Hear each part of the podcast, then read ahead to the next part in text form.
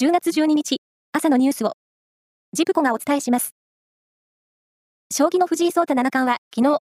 京都市で行われた王座戦五番勝負の第4局で、永瀬拓也王座を破り、3勝1敗で王座を奪って、史上初めて、将棋の8大タイトルすべてを独占しました。2017年に、7大タイトル戦が8大タイトル戦に移行してから、初の戦艦制覇となりました。三菱 UFJ 銀行など全国11の金融機関で起きた送金障害で、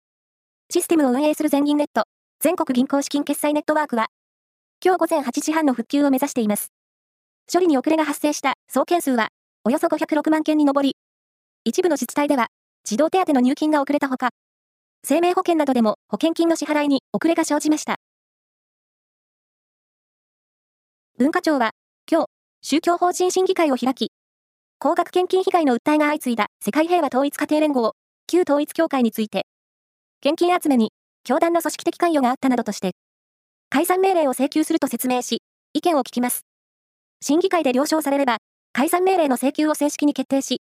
明日にも東京地裁に申し立てる方針です。ロシアの侵攻を受けるウクライナの防衛支援に関する関係国会合が、11日、ベルギーにある NATO 北大西洋条約機構の本部で開かれ、